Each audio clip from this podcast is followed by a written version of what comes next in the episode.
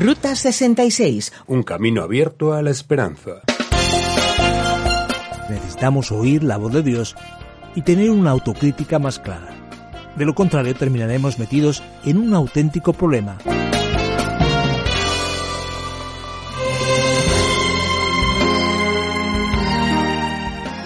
La famosa Ruta 66, también conocida como Carretera Madre, nació gracias a la iniciativa de dos empresarios que querían unir Chicago con Los Ángeles. A lo largo de esta mítica vía puedes encontrar paisajes tan diferentes como el árido desierto de Nuevo México o la tupida vegetación de las tierras rojizas de Arizona. Se trata de un viaje ciertamente inolvidable. Pues qué tal, os damos la bienvenida a este nuevo episodio de nuestra Ruta 66, un programa original del profesor de Biblia Luis Ayao, producido por Radio Encuentro, Radio Transmundial en España, ha sido traducido por Mateus Rodríguez y presentado y adaptado por el profesor de Biblia y comunicador Fernando Díaz Sarmiento. Por si no lo sabes o tal vez te has olvidado, este es un viaje por los 66 libros de la Biblia y te recordamos que estamos en el libro de Jeremías, donde estudiaremos los capítulos 16 y 17 con el tema Se olvidaron de mí. Menudo despiste. Vamos a hablar de una situación de olvido con unas consecuencias muy problemáticas. Vamos a estudiar las palabras de la Biblia con atención para que queden registradas en nuestra memoria y nos acordemos de ellas en cada situación. Así que vamos allá. El profeta Jeremías recibe la palabra de Dios afirmando que el juicio, el exilio, el cautiverio en Babilonia llegará porque su pueblo se olvidó de él. Sí, así es.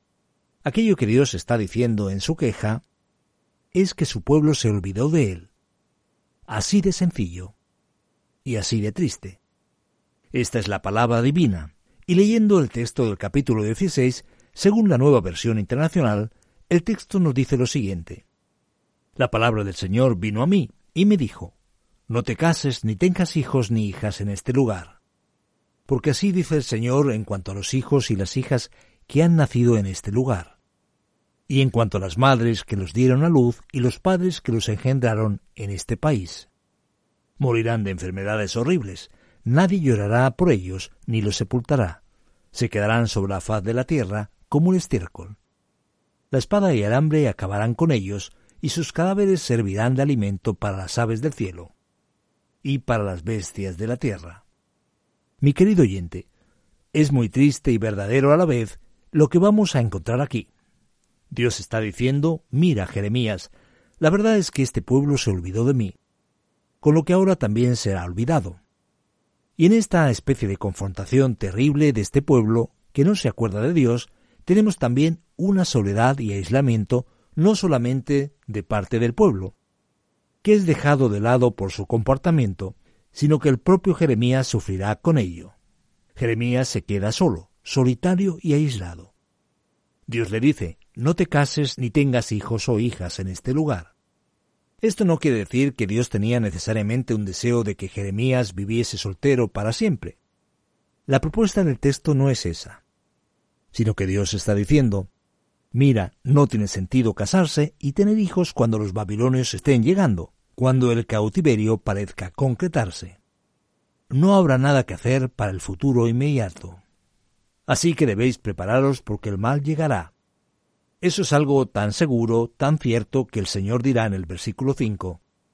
No entres en una casa donde estén de luto, ni vayas a llorar ni los consueles, porque a este pueblo le he retirado mi paz, mi amor y mi compasión, afirma el Señor. Después en el versículo 8 leemos, No entres en una casa donde haya una celebración, ni te sientes con ellos a comer y beber, porque así dice el Señor Todopoderoso, el Dios de Israel. Voy a poner fin en este lugar a toda expresión de alegría y de regocijo, y al cántico del novio y de la novia. Todas las celebraciones, todas las conmemoraciones, todas las ceremonias de luto deben ser dejadas a un lado, porque la situación es urgente, no habrá más tiempo. Ahora el castigo está a punto de llegar.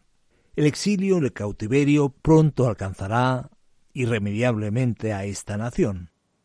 El pueblo que se olvidó de Dios ahora será dejado también. Y ante esta dura realidad, ¿cuál es la razón por la que Dios es absolutamente intransigente en su decisión? La pregunta viene de parte del propio pueblo. La cuestión es la siguiente.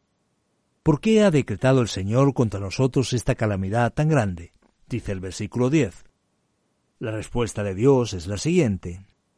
Porque vuestros antepasados me abandonaron y se fueron tras otros dioses, y los sirvieron y los adoraron. Me abandonaron y no cumplieron mi ley, afirma el Señor. Pero vosotros os habéis comportado peor, peor que vuestros antepasados. Cada uno sigue la terquedad de su corazón malvado, y no me ha obedecido. La cuestión era que el pueblo tenía un pacto con Dios, una alianza establecida en el pasado con Moisés en el Sinaí, y a través de los años ese pacto había sido olvidado. Y ahora tenemos un pueblo también olvidado, porque se olvidaron de Dios y pasaron a la desobediencia absoluta en cuanto a lo que Dios había determinado. Por lo tanto, la palabra divina es clara. El juicio, el cautiverio, habría de llegar. Ahora bien, Dios en su bondad dice que en el futuro, más adelante, Él habría de reconsiderar a este pueblo que se había olvidado de Él. A pesar de todo, un día el Señor habría de traer a los israelitas de todos los países a donde los había expulsado. Dice el versículo 15, Yo los haré volver a su tierra, la que antes di a sus antepasados. Y entonces el capítulo 17 sigue adelante hablando de la realidad de ese juicio divino que habría de llegar. Porque como hemos escuchado desde el principio, este pueblo se olvidó de Dios.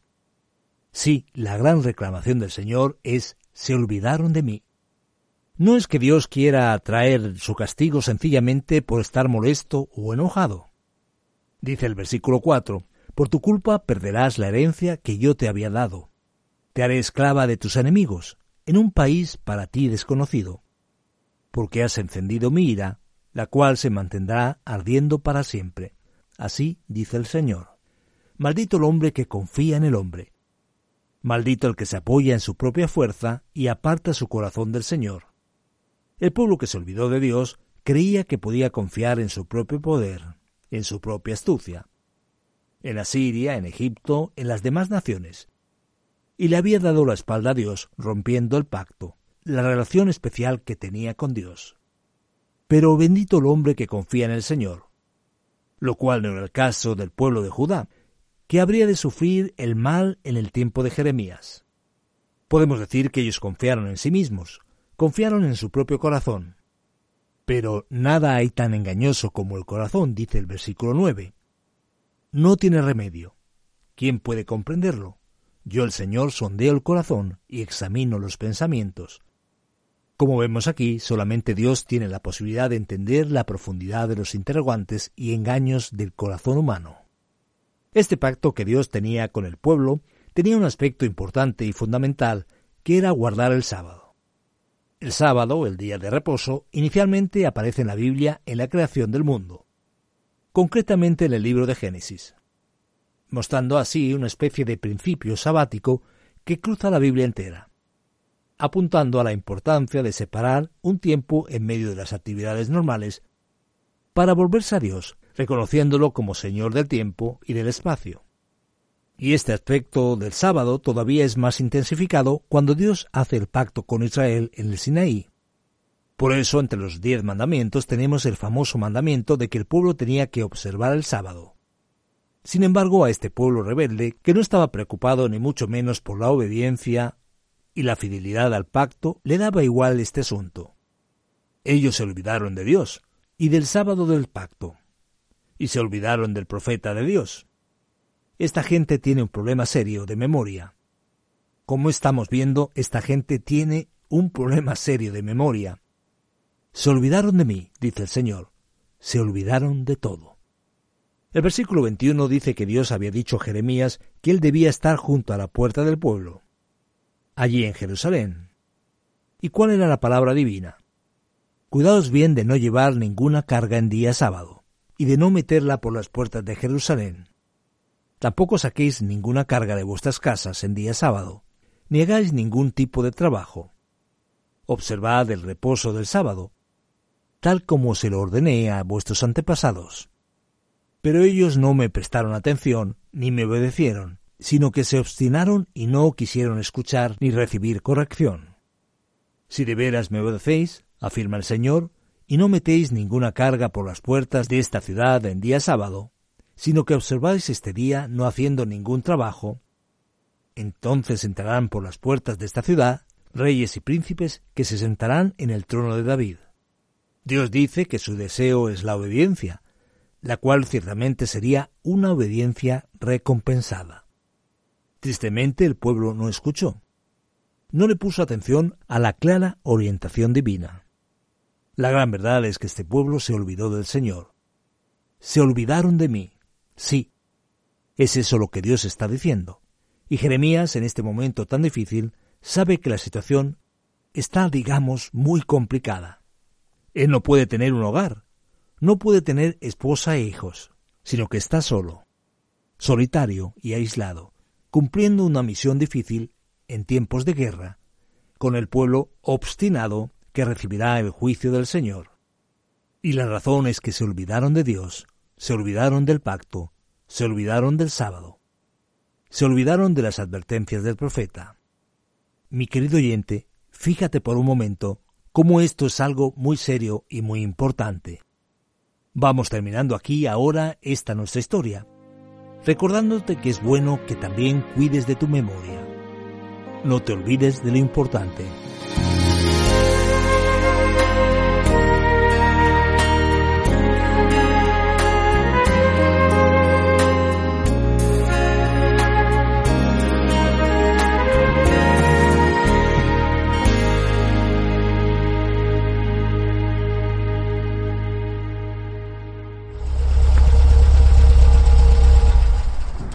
Paramos un instante en nuestro viaje por la Biblia en el que disfrutamos de las enseñanzas de Dios para nuestra vida.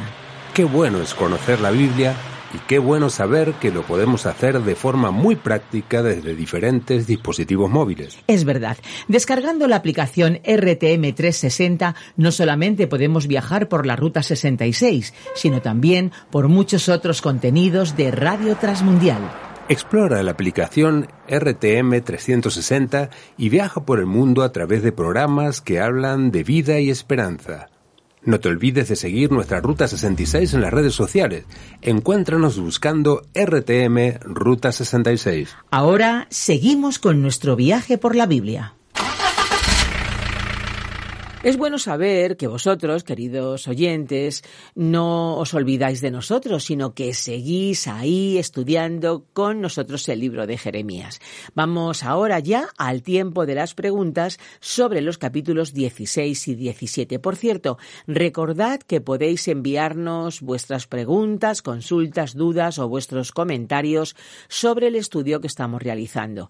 Y también podéis solicitar la guía de estudio gratuita. Lo podéis hacer al WhatsApp o Telegram 601 20 32 65 con el prefijo más 34 desde fuera de España o bien en el correo electrónico info arroba radioencuentro.net.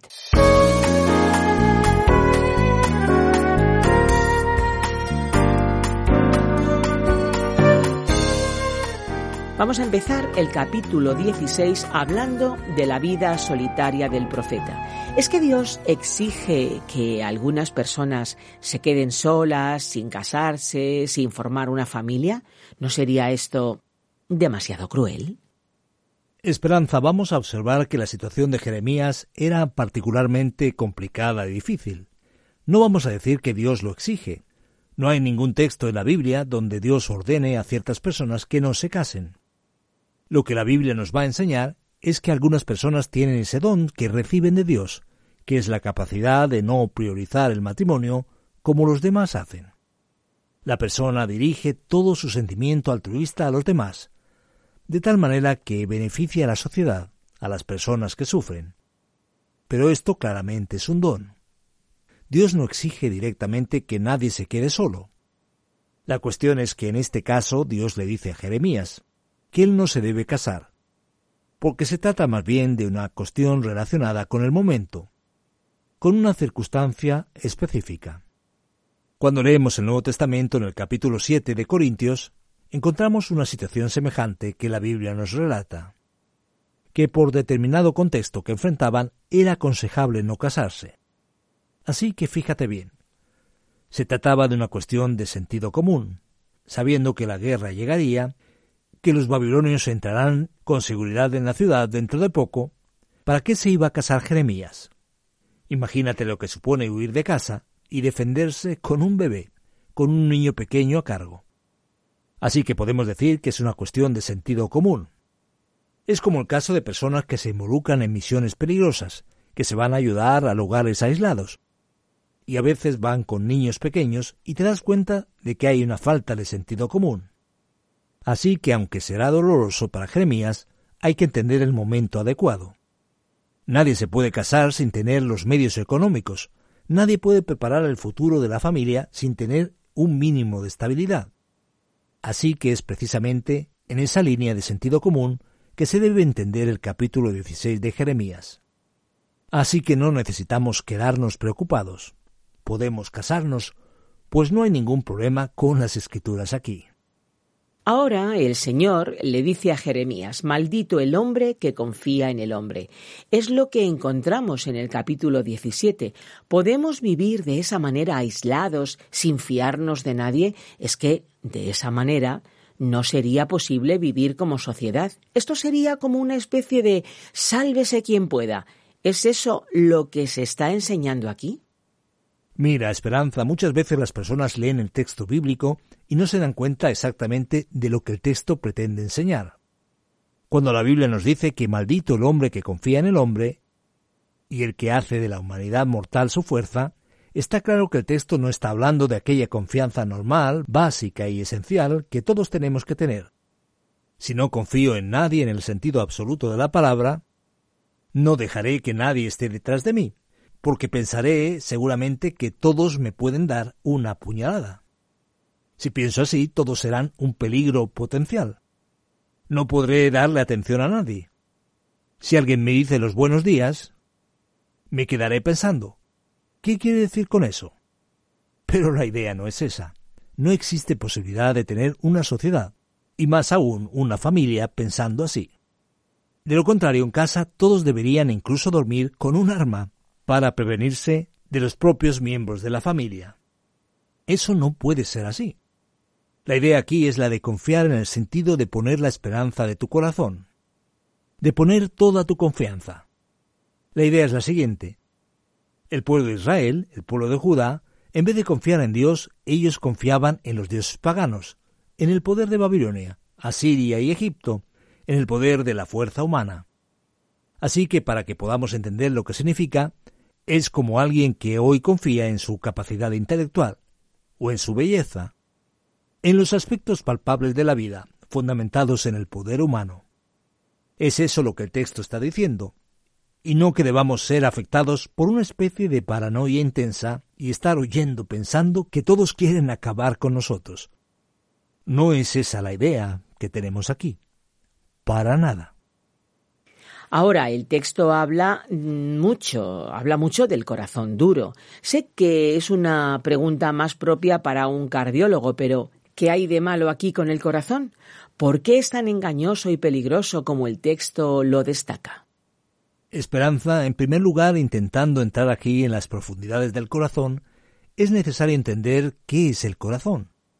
Y es que en nuestra cultura el corazón es sinónimo de sentimiento, de emoción. Es como cuando uno dice, me gusta a alguien de corazón, o hago esto de corazón. Entonces el corazón es sentimiento. Pero los judíos no entendían el corazón de esa manera. El corazón en la Biblia se refiere al intelecto, a la mente, y a menudo es una referencia general al hombre interior, a lo que está dentro de nosotros. Es más la mente que el sentimiento. Cuando la Biblia dice que el corazón es más engañoso que cualquier otra cosa, y que su enfermedad es incurable, ¿quién es capaz de comprenderlo? El enfoque aquí está en la fragilidad pecaminosa que existe en el ser humano, porque en la parte más íntima de nuestro interior hemos de entender que somos pecadores por naturaleza, que hay procesos inconscientes que terminan engañándonos, Podemos decir que este engaño está fundamentado en esta confianza equivocada que se tiene en aquello que no se puede confiar, es decir, una confianza en el poder humano. Así que es esto precisamente lo que Jeremías está criticando aquí. ¿Por qué eso es tan importante? Porque cuando descubrimos que nosotros somos nuestro mayor adversario, pasamos a tener un poco más de cuidado con nosotros mismos. Porque de lo contrario entraremos en un proceso de autodefensa y nunca veremos nuestros propios errores, nuestros propios pecados, nuestra propia debilidad, y siempre nos molestará cuando alguien nos critica y cuestiona. Pues bien, el corazón humano es engañoso. Así que la verdad es que necesitamos oír la voz de Dios y tener una autocrítica más clara. De lo contrario terminaremos metidos en un auténtico problema, o como se dice en algunos países, en un verdadero lío. En el final del capítulo 17 ahora vemos que Dios da una importancia muy grande al valor del sábado. ¿Será mejor quedarnos en casa en el sábado y no hacer nada para no sufrir maldición ni persecución? ¿Qué nos quiere enseñar el texto aquí? Esperanza, es verdad que el sábado tiene un valor muy importante, especialmente en el Antiguo Testamento. Y aquí es importante hablar sobre el asunto porque a menudo al hablar del sábado se genera tensión y mucha discusión. Existe en la Biblia un principio sabio que es una especie de principio sabático. Podemos denominarlo así, que cuando una persona interrumpe sus actividades y se centra en Dios, ella descansa y eso demuestra que Dios es el Señor del tiempo. Ahora bien, el Nuevo Testamento criticará después la manera como algunos religiosos de los días de Jesús entendieron que el sábado era una finalidad en sí misma. El sábado terminó tomando el lugar del propio ser humano, cayendo en una especie de legalismo. Así que podemos decir que el principio sabático es algo sabio, es algo válido. Todos los cristianos del mundo reservan un día dedicado a Dios. Pero entender el sábado con la literalidad totalmente cerrada de los religiosos de los días de Jesús, aquel frío y ciego legalismo, es algo totalmente fuera de lugar. En el texto el problema es que el sábado era una señal importantísima vinculada al propio pacto con Dios en el Sinaí.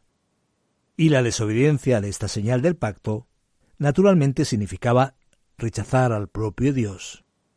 Pues Fernando, muchas gracias por cada una de tus explicaciones. Y bueno, antes de terminar, decir que todavía tenemos la conclusión y la aplicación como recuerdo de este episodio. Así que vamos a tomar unos minutos más.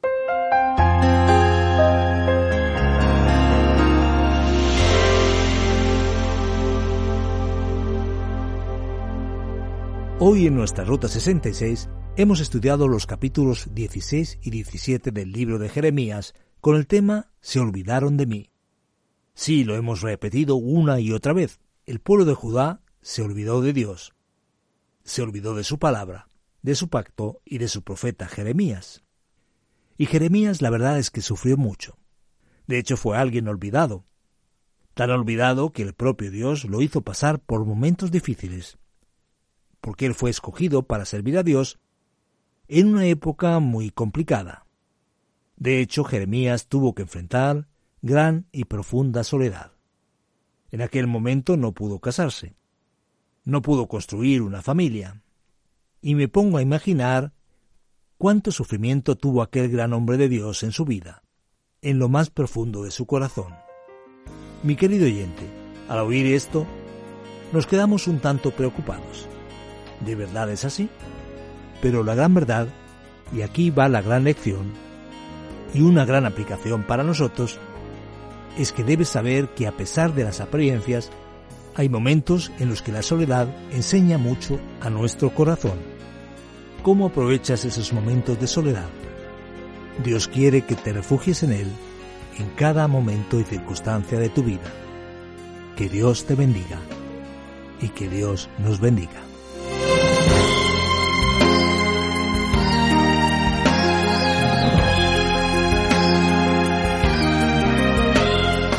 Así es. llegamos al final de otro episodio de nuestra Ruta 66.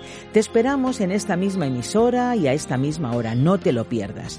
Hasta entonces, si quieres escuchar este programa de nuevo o quizá alguno de los anteriores, puedes hacerlo a través de nuestra página web o en la página RTM 360, descargando la aplicación RTM 360 también. Tenemos nuestra propia aplicación y los programas están disponibles en varias plataformas digitales como Spotify, eBooks y iTunes. Y en las redes sociales nos encuentras como RTM Ruta 66. Comparte con nosotros a través de un mensaje escrito o un mensaje de voz tus comentarios o tus impresiones del programa. Hazlo en el WhatsApp 601 20 32 65 con el prefijo más 34 desde fuera de España o también en el correo electrónico info arroba radioencuentro.net. Conocer tus impresiones, saber desde cuándo, desde dónde y desde qué medio nos escuchas es muy importante para nosotros. Y antes de marcharnos queremos decirte que nos encantaría regalarte la guía comentario para que conozcas más a fondo la Biblia. Solicítala, te la vamos a enviar gratis, solicítala a las vías de contacto que anteriormente te he dicho. Y solamente ya decirte que en los mandos técnicos estuvo Andrés Ocampo y que te acompañó desde estos micrófonos Esperanza Suárez. Contamos contigo en nuestra próxima y particular Ruta 66, un camino abierto a la esperanza, un encuentro con el autor de la vida.